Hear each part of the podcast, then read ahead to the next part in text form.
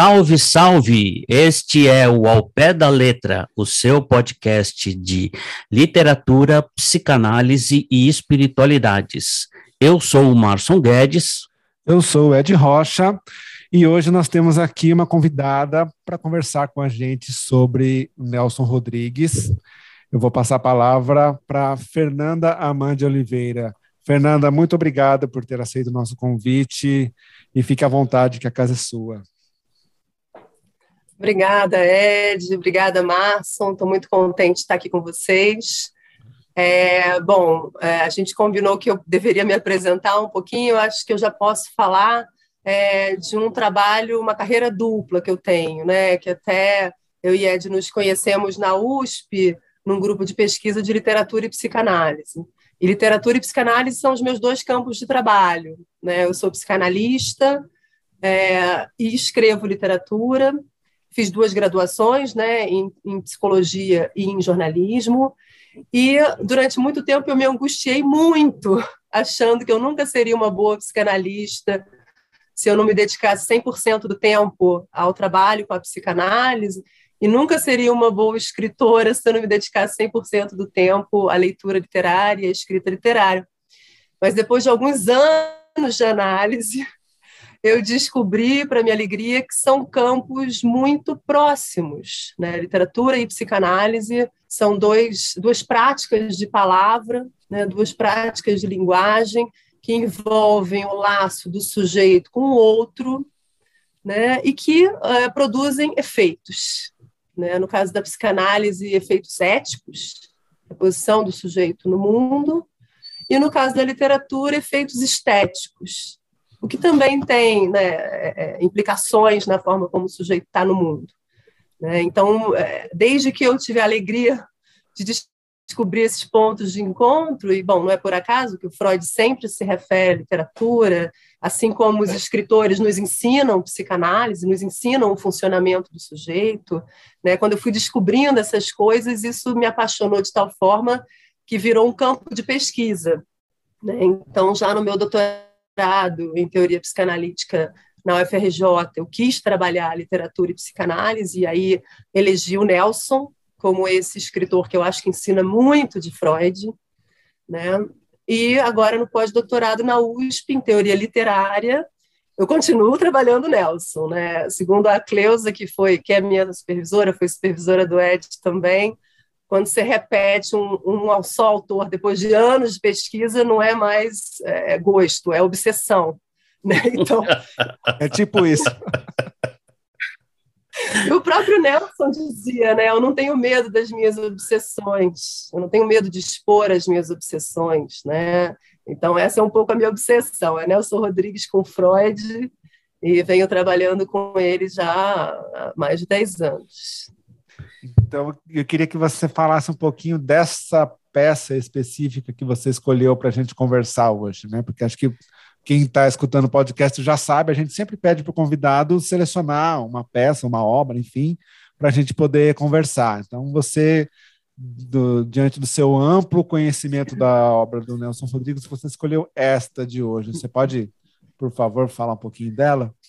É, não, Fernanda, não faz isso não. Responde minha pergunta primeiro, vai. Porque se você entrar no, no, Nelson, eu não consigo fazer nunca mais essa pergunta que eu pensei aqui.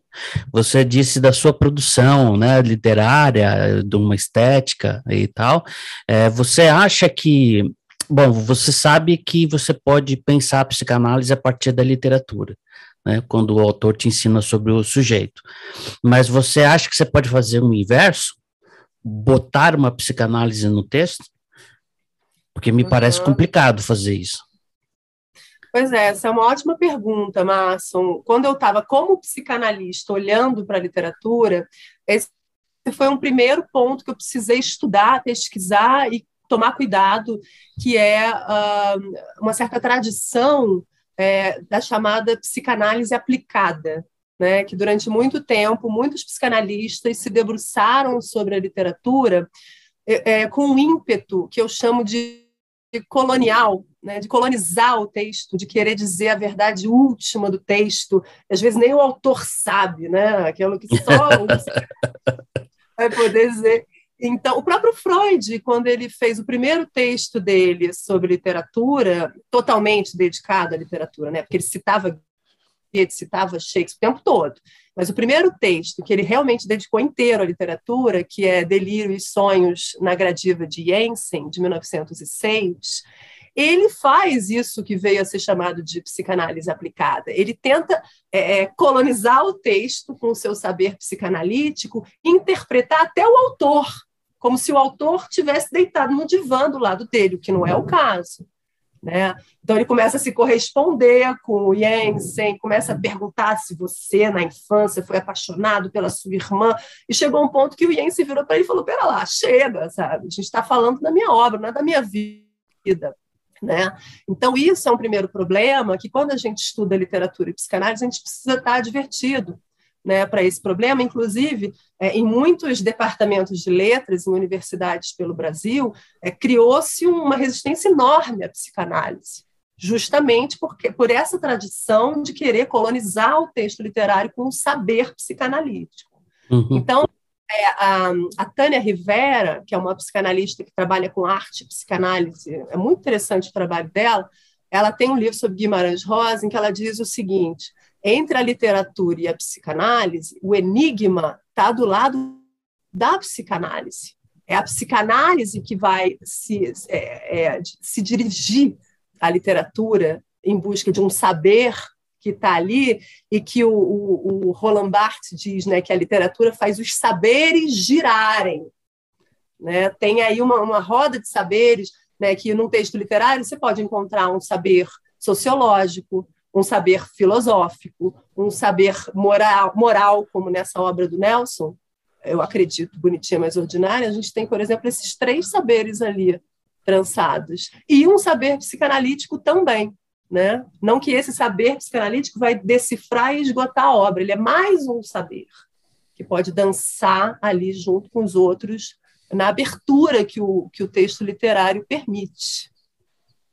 Mas você consegue fazer literatura e pôr psicanálise quando você produz? Uhum. Pois é.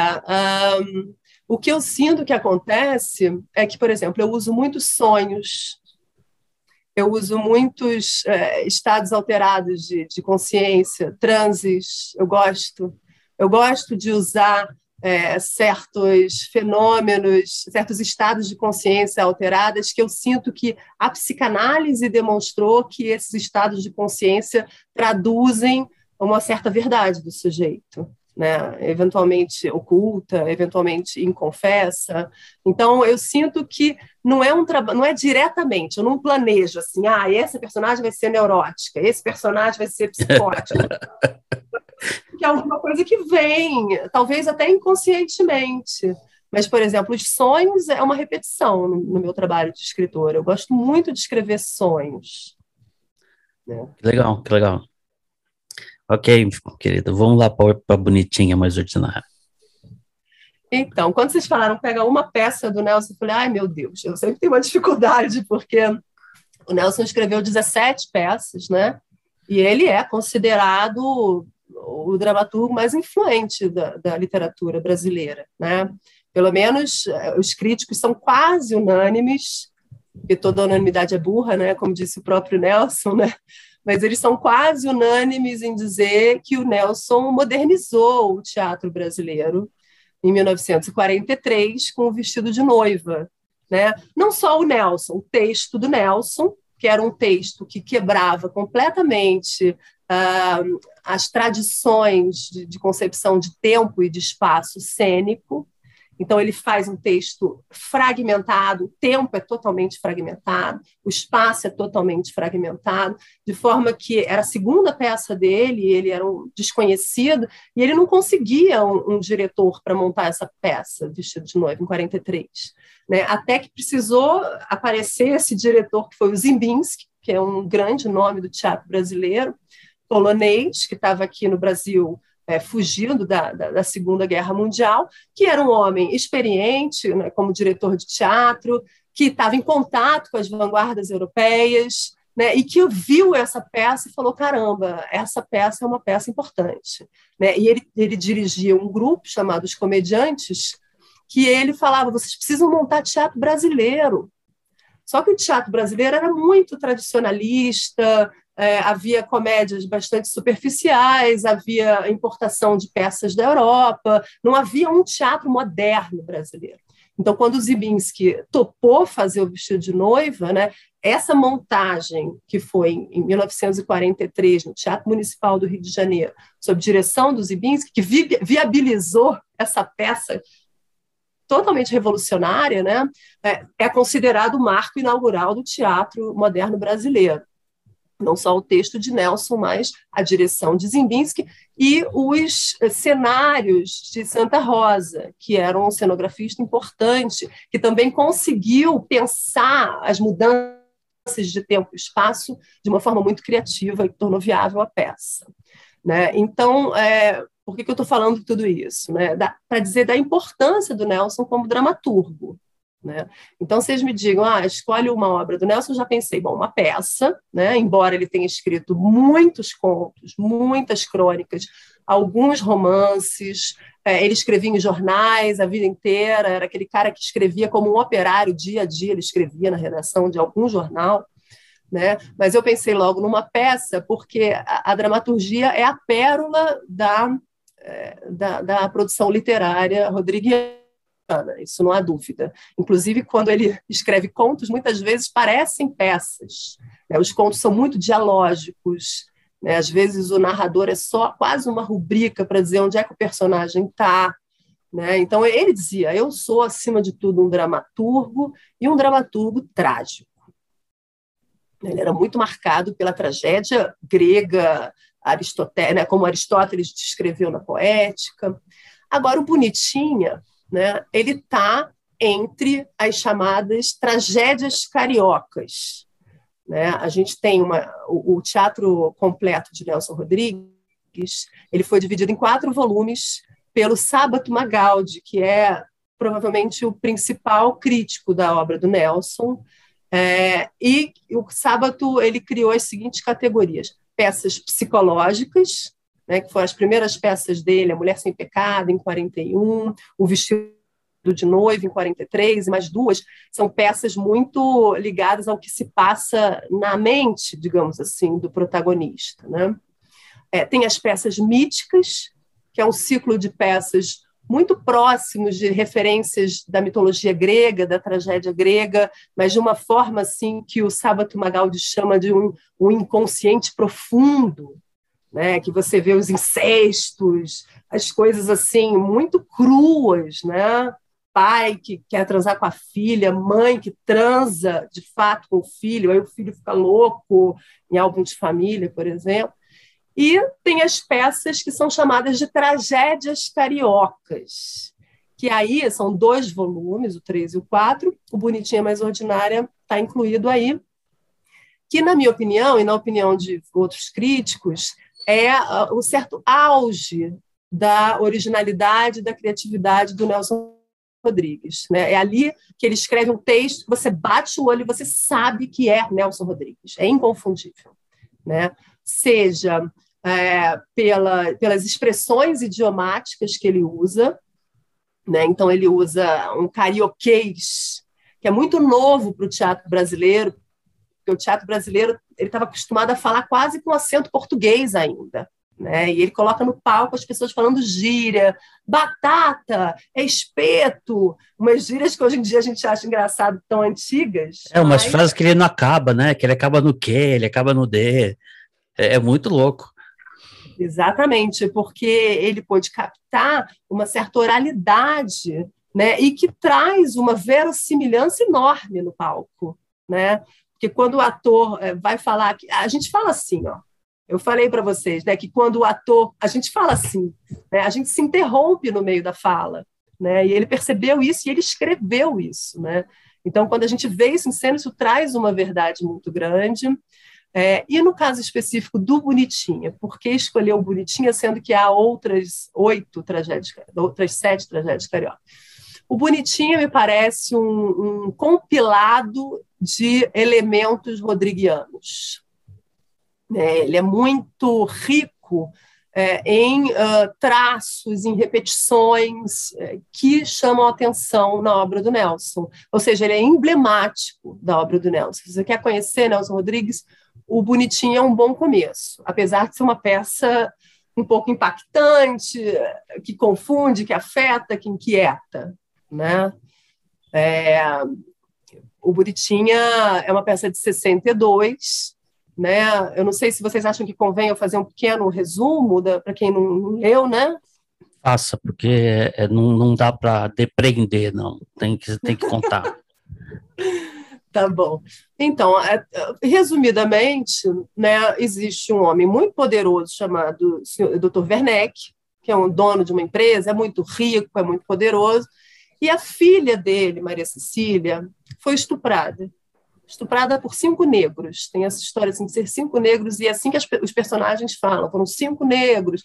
E aí tem essa coisa incômoda, né, de, racista, mas que eu acho que mostra não só o racismo desse momento histórico do país, 1962, como o racismo dessa família de elite brasileira, né, uma família rica, com essa menininha de família que até outro dia estava no colégio interno e de repente é estuprada por cinco negros. Né? E aí os pais super tradicionais, ficam preocupadíssimos, porque nessa época é, a moral e os bons costumes né, é, preconizavam que é preciso casar virgem. Então, o doutor Werneck resolve encontrar um marido para a filha dele. E como tudo que ele faz é usar o poder econômico para atingir seus objetivos, ele resolve comprar um genro. Né? E assim ele vai usar o seu, o seu outro genro, né, que é o Peixoto, ele vai pedir para o Peixoto convencer o Edgar, que é o protagonista, a se casar com Maria Cecília. Então, o primeiro pau mandado dele é o Peixoto, que ele já casou o Peixoto com a primeira filha. E o segundo será o Edgar. Então, o Edgar é esse protagonista, que o pai dele era tão pobre que quando pai morreu, não teve nem dinheiro para fazer o enterro, teve que fazer uma vaquinha para enterrar o pai né? Ele está cansado de ser pobre, trabalha nessa empresa do Dr. Werneck há 11 anos. E um belo dia, o Peixoto vem falar com ele: olha só, você quer sair da Rua da Amargura? Então, eu tenho uma proposta para te fazer. Meu sogro, doutor Werneck, vai te pagar uma grana preta para casar com a filha dele. Porque a filha dele foi estuprada e ela não pode ficar com a honra manchada, ela precisa se casar. Né? O problema é que o Edgar esse protagonista, ele já gosta da Ritinha, que é a vizinha dele, né? E ele é um homem é, que uh, encarna esse personagem rodriguiano, que é um personagem dividido. Né? Por isso que eu acho que Nelson fala muito de, do que Freud dizia, do sujeito dividido. É esse sujeito que vai para lá, vai para cá, esse conflito interno é, ele é candente do começo ao fim da peça. Né? O Edgar, só na última cena ele toma uma decisão, porque ele não quer se vender, né? ele não quer se vender para esse homem que acha que pode comprar tudo, inclusive as vidas das pessoas. Então ele não quer se vender, mas ao mesmo tempo ele está duro, ele tem uma mãe, ele mora com a mãe, a casa deles é terrível, o apartamento está sempre faltando água, não tem água nem para tomar banho né? Então ele fica, caramba, eu quero sair dessa rua da amargura, mas eu não quero me vender. Fernanda, eu tenho um amigo que falou uma vez o seguinte: eu tô com a mão limpa, mas meu coração tá sujo. Parece o próprio Edgar, né? Que, que tá segurando a onda de não se vender, mas tá com uma vontade doida de se vender, né? Exatamente.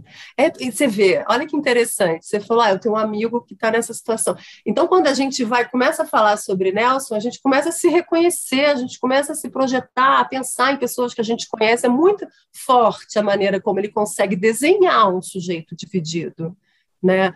E, inclusive, o nome da peça completo não é só bonitinha, mas ordinária, como muita gente pensa, né? É Otto Lara Rezende ou bonitinha, mas ordinária. Né? E aí precisa ler a peça para entender por quê. Porque a, a primeira cena, da primeira à última cena, existe uma frase. Uma frase que atravessa a peça inteira. É a frase do Otto, que é: o mineiro só é solidário no câncer. Né? Então, essa peça né, ela vai sendo dita e redita e, e, repetida e vai ganhando diferentes sentidos ao longo de toda a peça, é, é de acordo com a situação que o Edgar está, mais inclinado para lá, mais inclinado para cá. E se vocês pensarem bem, é quase uma, uma frase analítica. Né? O sujeito vai para análise, ele escuta uma frase, às vezes, do analista, ou ele próprio diz uma frase, enigmática, que ele não entende direito, ele sai da análise com aquela frase na cabeça e aquela frase vai se transformando. Né? É uma mesma frase, mas ela vai mudando né? à medida que ela vai reverberando para um sujeito. Né? Então, acho muito impressionante o trabalho de linguagem que o Nelson faz dessa frase, que é uma frase moral. O que está colocado é uma discussão moral. Né? O Nelson dizia: Eu sou um moralista, minha obra tem que ser ensinada nos seminários e nos jardins de infância. As pessoas acham que ele é pornográfico. As pessoas acham que ele é pornográfico, mas ele fica em torno do bem e do mal, do certo e do errado, do que pode e do que não pode. Né? E essa frase, o que, que ela diz para esse personagem? Bom, o mineiro só é solidário no câncer, ali, só quando você está diante de uma pessoa morrendo é que você demonstra o mínimo de compaixão.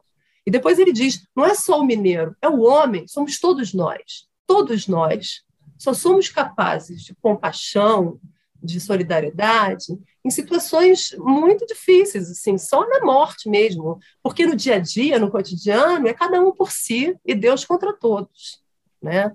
Ou como se diz aqui no Brasil, farinha pouca, meu pirão primeiro, né? Então, essa frase, ela vem com isso para o Edgar, né? Bom, se o mineiro só é solidário no câncer, ou seja, se o ser humano é incapaz, de, de fato, de ser compassivo, de ser moralmente correto, né? então dane-se, eu vou aceitar esse cheque, eu vou ficar rico e problema. Né? Mas tem outros momentos que ele, ele traz essa frase com, com sofrimento, mas o mineiro só é solidário no câncer, e se eu aceitar esse cheque, eu estou perdido. Né? Eu estou perdido, estou moralmente perdido. Então, ele fica em torno disso, né? Aceita esse cheque ou não aceita esse cheque? E essa frase tem esse poder de enigma, de instigando esse personagem ao tempo todo é, se colocar essas perguntas morais.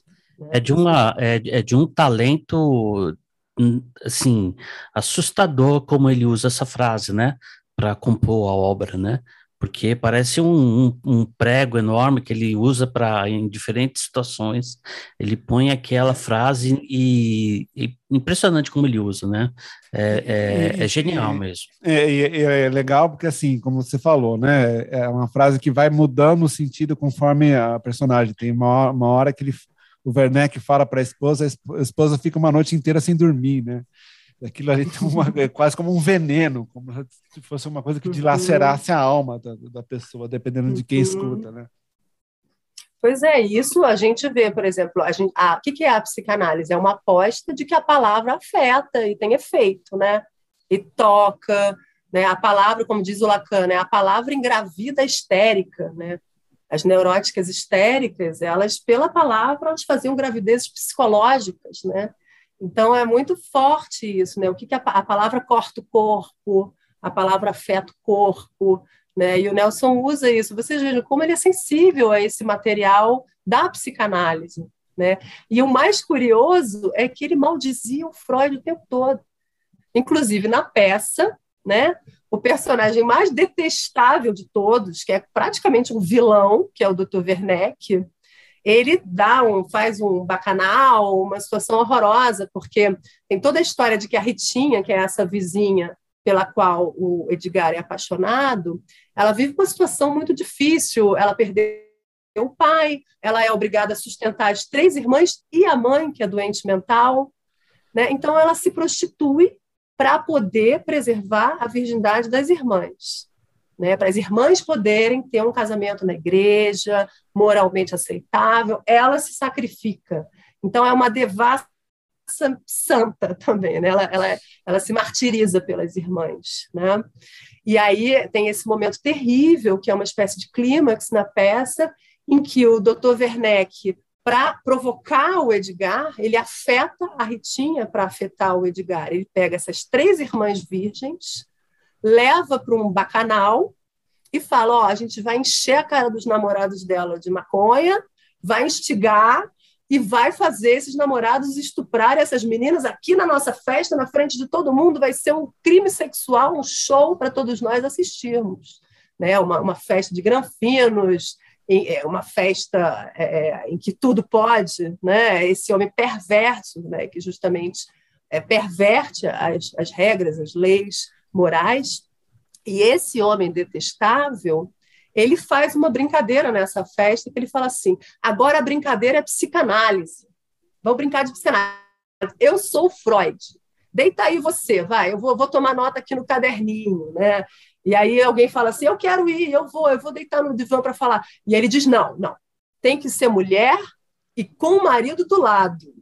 Né? Ou seja, para ter um jogo mais perverso, mais subversivo, né? E ele começa a interrogar as mulheres, qual foi o seu mexer mais barato, a instigar essas mulheres a falar sobre a vida sexual delas, que era uma crítica que o Nelson tinha do Freud. Né? O Nelson é muito curioso, porque ele, como homem público, em entrevistas e mesmo em crônicas que ele escrevia em primeira pessoa, falando das opiniões dele mais opinativas, ele dizia que o Freud tirou o véu de questões que deveriam permanecer veladas, sobretudo quanto ao desejo feminino. Ele achava que a mulher tinha que ter pudor, que a mulher tinha que ter se resguardar. Ele reclamava que os biquínis das mulheres na, na praia eram muito pequenininhos, que não pode. E ele até diz assim: o que é a praia se não a nudez com Freud? Né? Então ele reclamava disso que o Freud Nossa. fez na. É. E por isso ele se dizia um reacionário, eu sou um reacionário, eu reajo a tudo que não presta, ele dizia.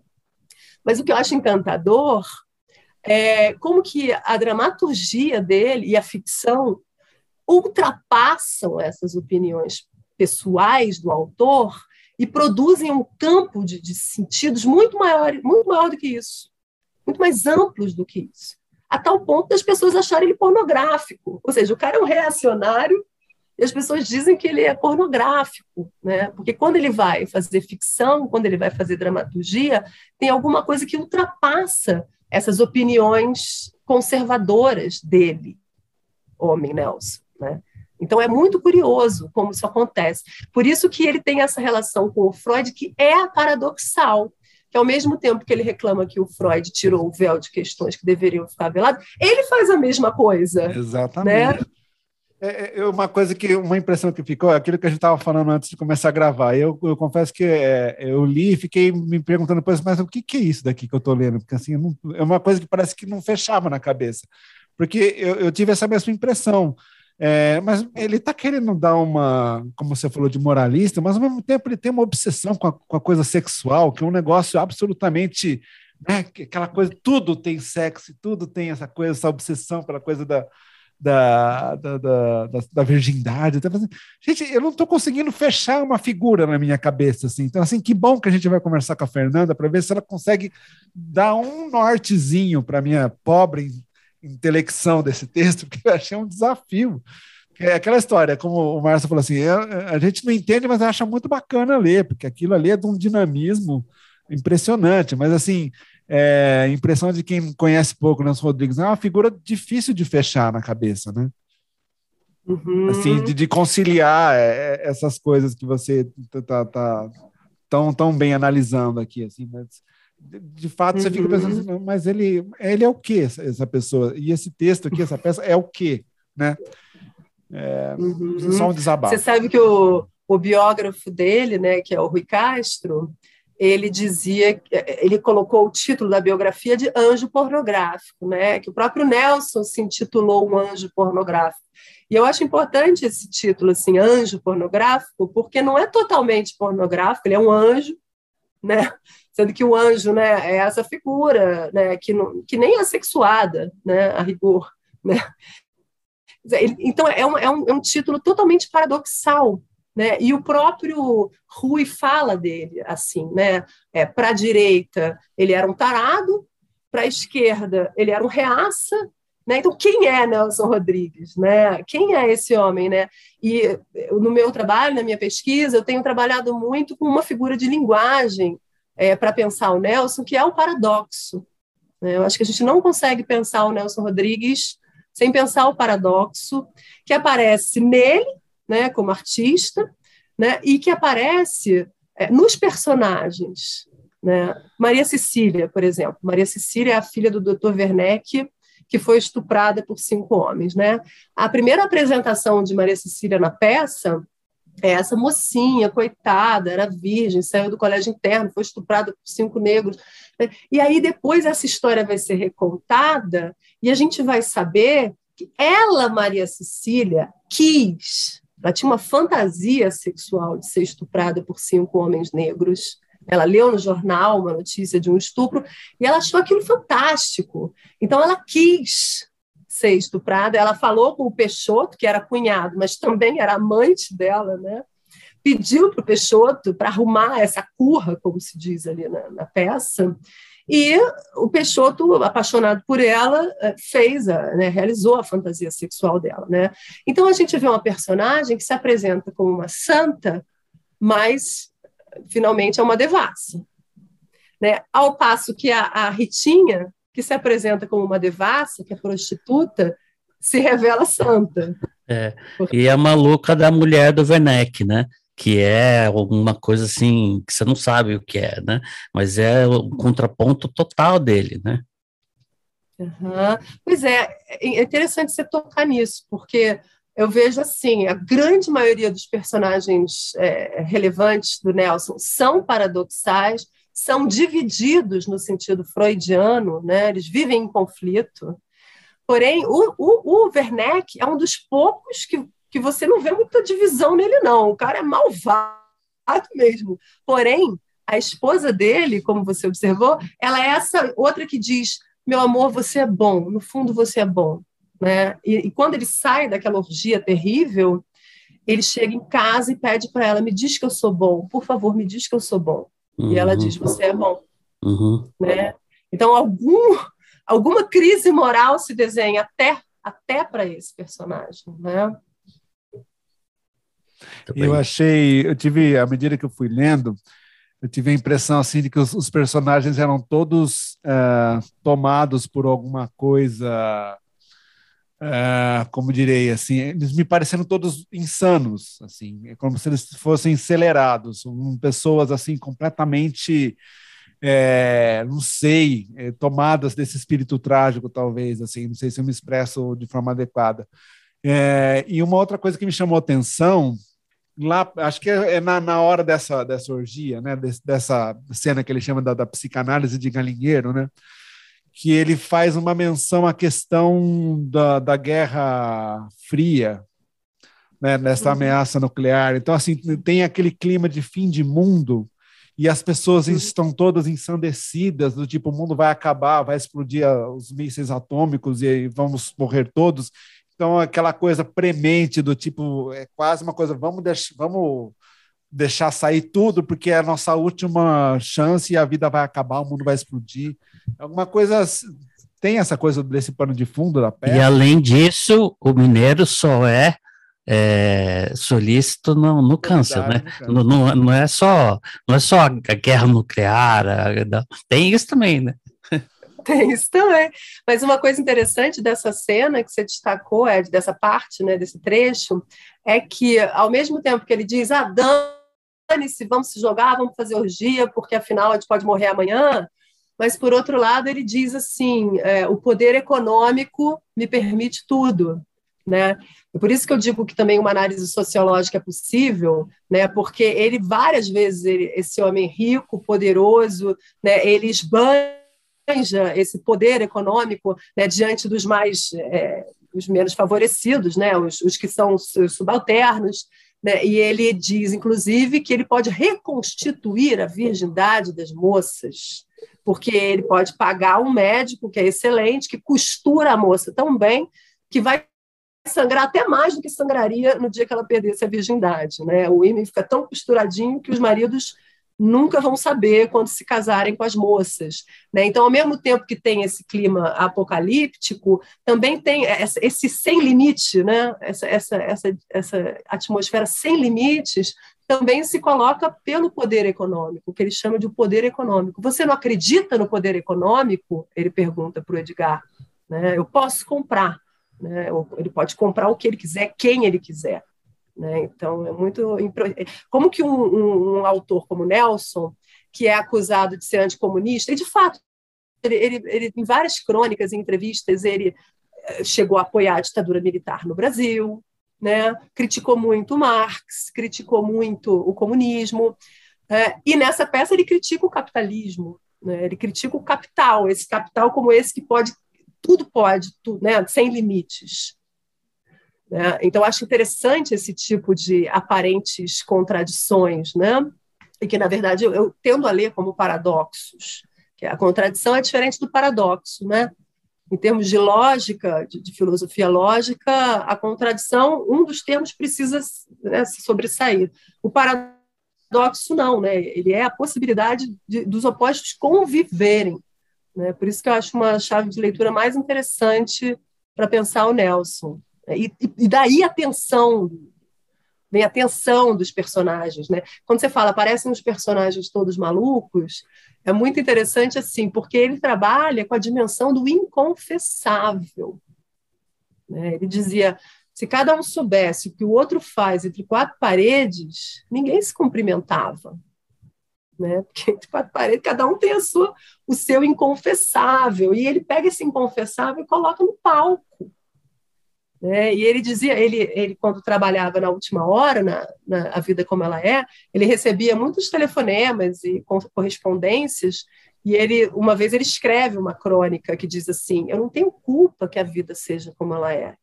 Né? Que as pessoas falam, nossa, você é tão violento, tudo é tragédia, tudo é desgraça, tudo é sexo. Né? E ele diz assim, as mulheres me dizem, as senhoras me dizem, por que seus personagens não são como todo mundo? Mas os meus personagens são como todo mundo. Daí a repulsa que eles causam. Ninguém gosta de ver no palco as suas eh, chagas, as suas inconfessas abjeções.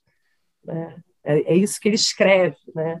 Esse como todo mundo é uma espécie de hipérbole do inconfessável. Então, deixa eu fazer uma pergunta bem simples para você, Fernanda.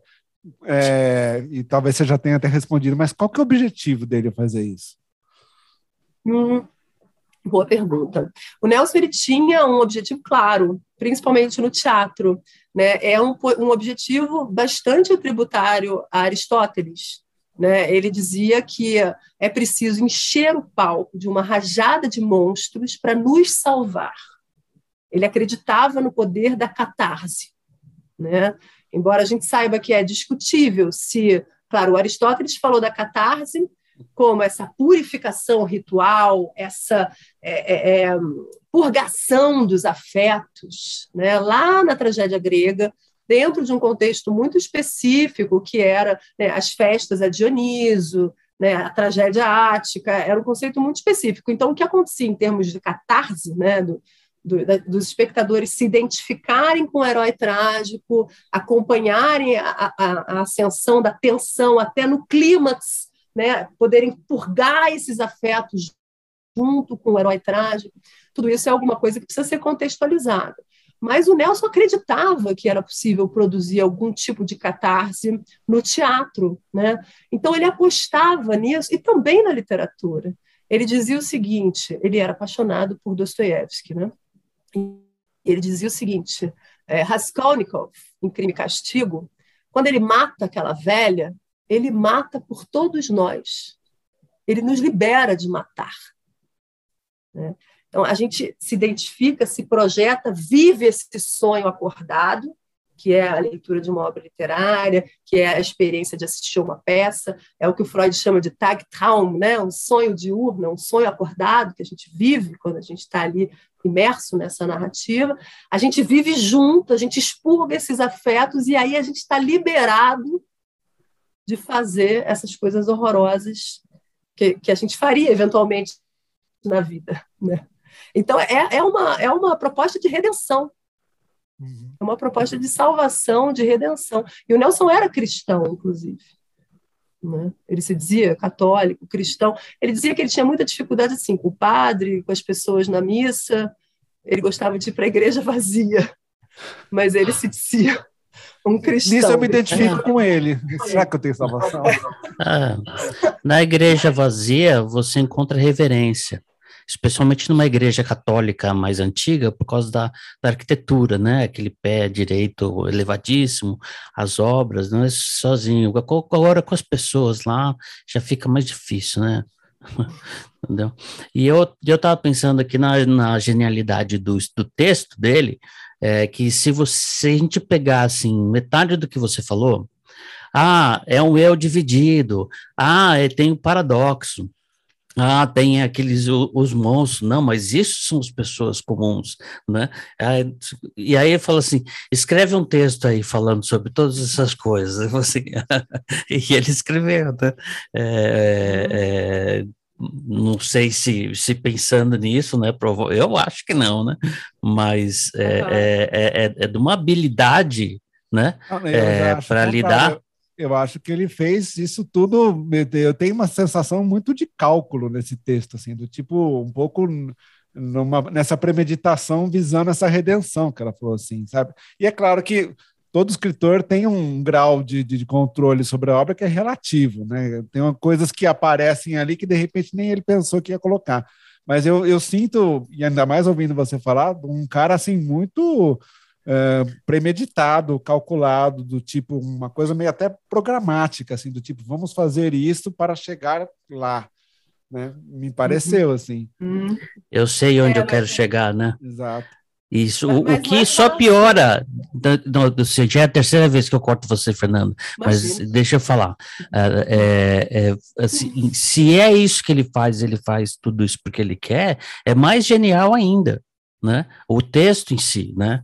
Uh, porque como eu tenho mania de escritor, eu presto muita atenção no texto em si, né? Uh, tem tudo que você está falando a respeito do texto, mas o texto em si, lendo, aqui você não quer parar, você continua lendo. Não é um negócio em que é, ele está falando assim, agora eu vou falar do paradoxo profundo. Ele não fala nada disso. Ele toca o pau e vai, escreve e faz um, uma coisa que pode ser, digamos assim, pornográfica, mas é maravilhoso em termos de texto, né?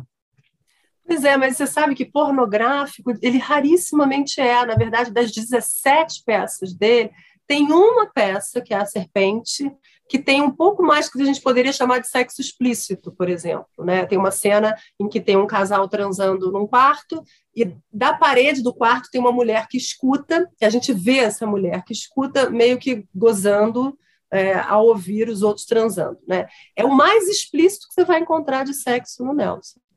Você não vai ver um casal transando explicitamente no Nelson Rodrigues, né? Porque ele é muito mais erótico do que pornográfico. Sim, sim, sim. Né? Agora, é, o que acontece, é, que eu acho importante, é, é, que ele próprio dizia, né? Toda a minha obra é sobre o amor e a morte. Né, sobre o desejo, né, na verdade seria mais adequado ele dizer o desejo sexual né, e a morte, e que me faz pensar em Freud, né, quando Freud diz que existem duas grandes classes de pulsão, que são as pulsões de vida, eros, né, que envolve a sexualidade, o erotismo, e as pulsões de morte, né, que aparecem muito no Nelson, né, os assassinatos, os suicídios, as agressões. Né? Então, pulsões de vida e de morte, como Freud mostrou, são os dois grandes campos mais propícios ao recalque, porque são os dois grandes campos que ameaçam a civilização de alguma forma, né? Você não pode transar com todo mundo, você não pode matar qualquer pessoa, né? você não pode matar, né? Então, é, é, pulsões de vida e de morte são as que estão, elas, elas estão é, totalmente propensas ao recalque. E o que o Nelson faz é trabalhar com essa dinâmica, com essa força, né, que força o recalque, mas ao mesmo tempo faz força para retornar. Né? É esse campo que ele trabalha, é o campo pulsional, que é por isso é um campo moral, porque ele é essa força que quer se satisfazer, mas encontra a barreira da civilização, da moral, etc. Né? O que explica a força do texto, né? É uma porrada, né? É. E, e, eu vou te dizer que a maioria dos textos do Nelson são uma porrada. Eu, eu li, eu li mais de dois mil contos numa pesquisa que eu fiz do Nelson da vida como ela é. Foi meu primeiro trabalho de pesquisa para o Nelson em 2007. Cada conto era um susto. Cada conto era uma coisa. É difícil você ficar é, é, é indiferente ao Nelson. Né? Ame-o ou odeio, é difícil ficar indiferente, né? Pois é. É, não, eu, eu um pouco. É porque assim, eu li essa peça e li acho que uns dois contos.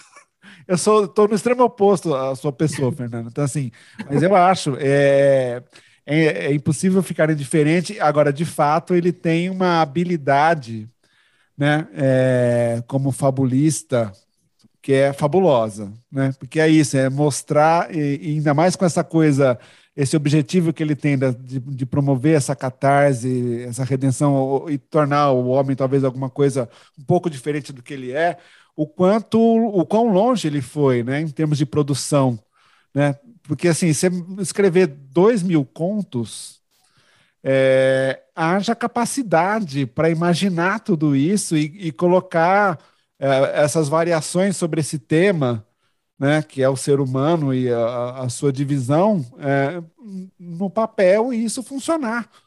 Né? Eu não tenho é, notícia assim, é, de alguém muito impressionante. Seja, seja não, eu nunca vi. Uhum.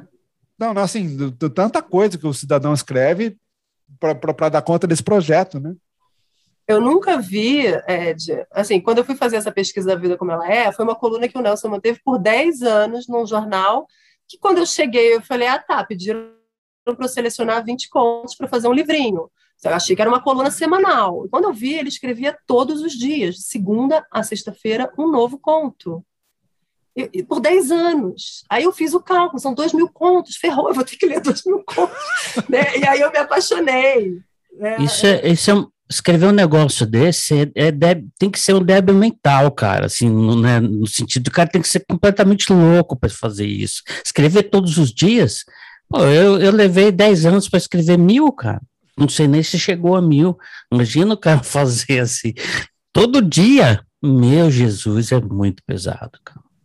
E ele chegava, ele ficava no jornal escrevendo, né, na última hora. Aí chegava em casa, jantava e escrevia teatro.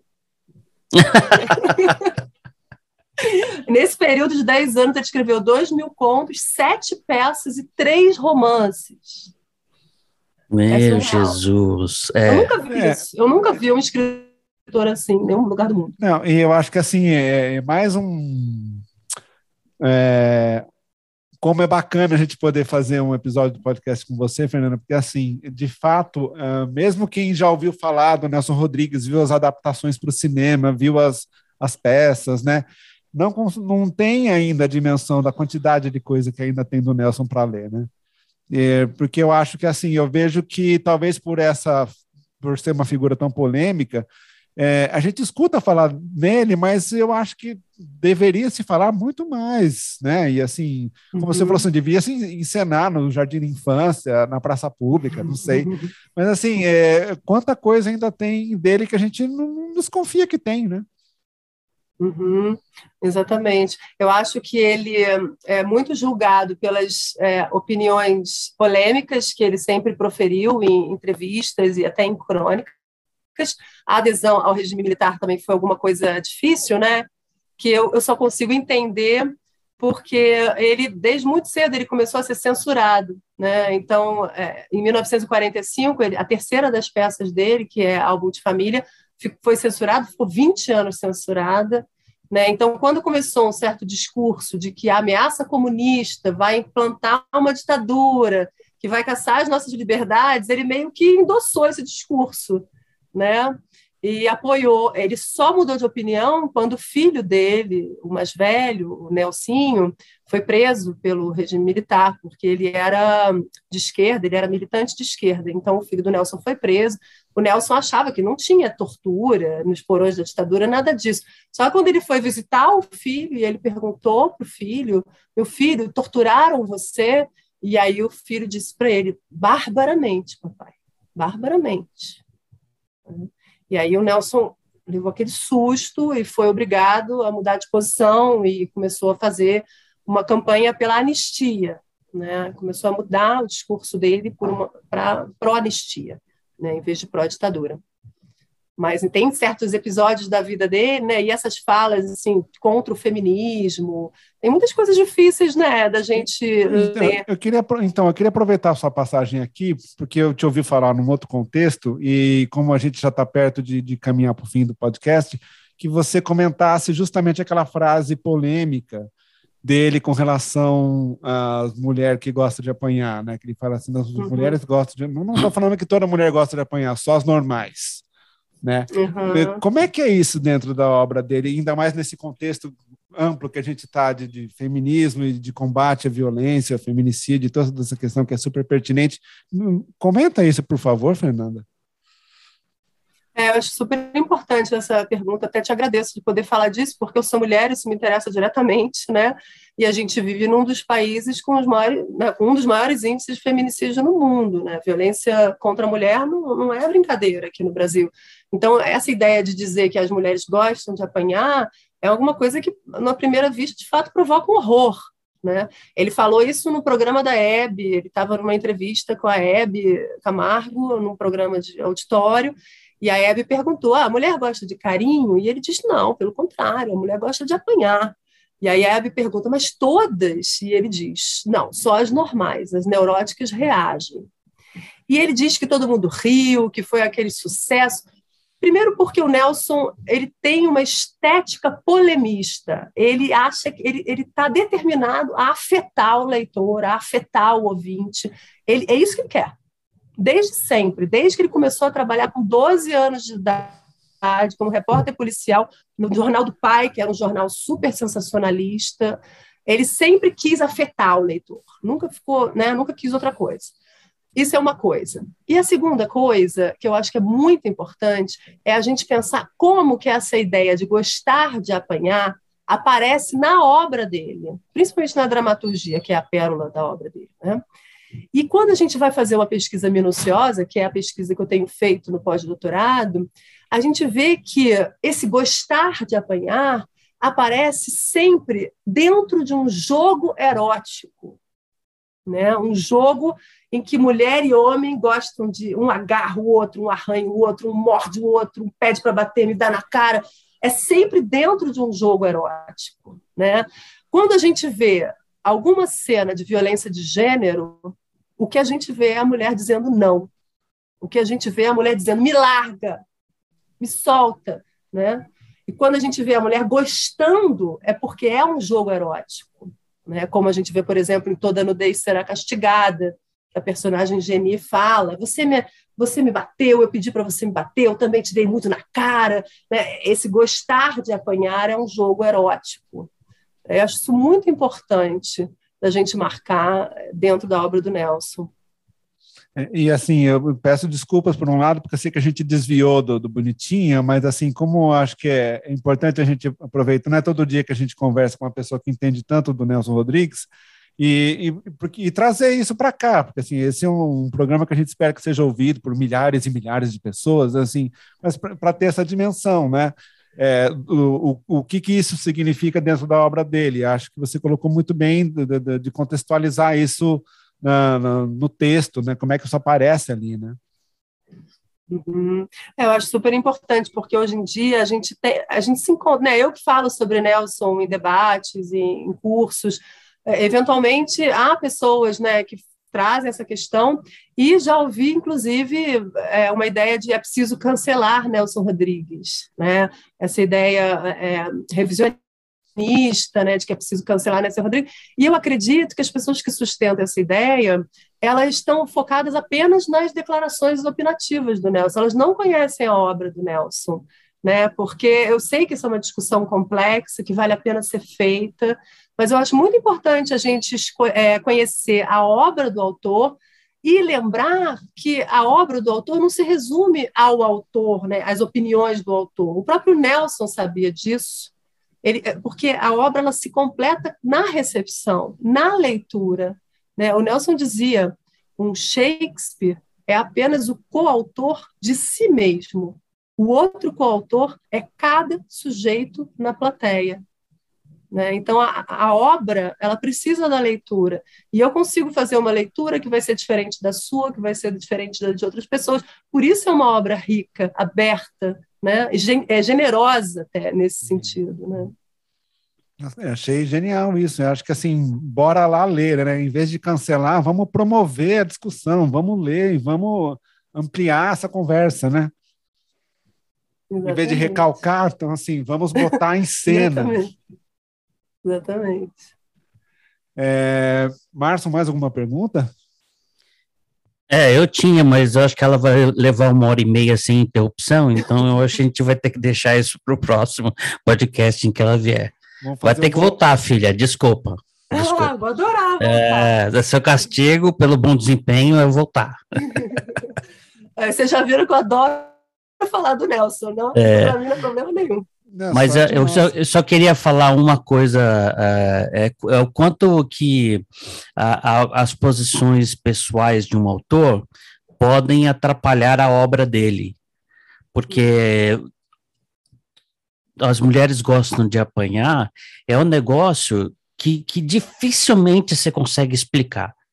Você entende? Você precisou de cinco minutos para falar com quem está acompanhando e está gostando da, da conversa para entender o, o, o, o, contexto, né?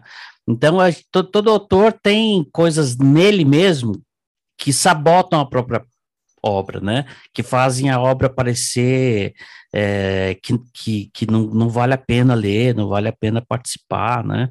Então, é, é o cara que é louco, o cara que é epilético, o cara que, que, que, que é bipolar, extremado, né? Então, eles sabotam a própria obra, né? Mas a obra sempre fica, né? Ah, então, é, é, é um negócio, é um negócio complexo, né? Exatamente, a obra é sempre maior do que o autor, né?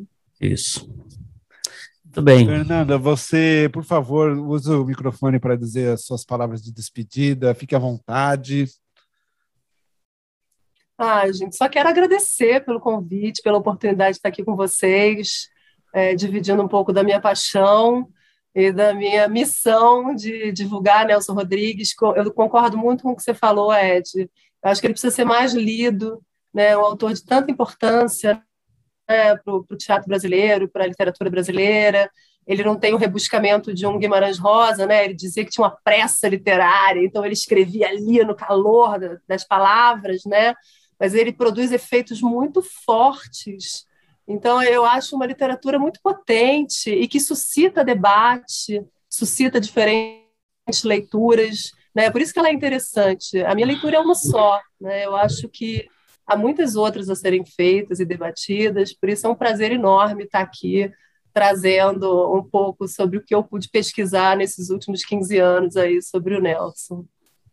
Pois é, 15 anos de pesquisa sobre o Nelson, quase uma hora de conversa aqui. Então, você que está ouvindo, agora você vai correndo para a sua livraria virtual, para o Seba, onde você quiser, e comece a ler porque a ideia desse, desse podcast é justamente isso: é promover o debate e falar dessa diversidade da literatura, seja no Brasil, seja onde quer que ela tenha sido feita. Então, muito obrigado, Fernanda. Uh, mais uma vez, a sua participação mais do que generosa e brilhante. A gente pode falar com tranquilidade que é brilhante. A gente não está puxando seu saco, não. A gente está falando porque a gente viu isso aqui nessa uma hora de conversa. Muito obrigado e até a próxima, que a gente vai aqui já pautar o volume 2 do Nelson Rodrigues. Vamos lá. Obrigada. Querida, obrigado, viu? Obrigada, Márcia. Obrigada, Ed. Um beijo grande. Então, a todos, um grande abraço. Promoção e para a mocinha. Tchau.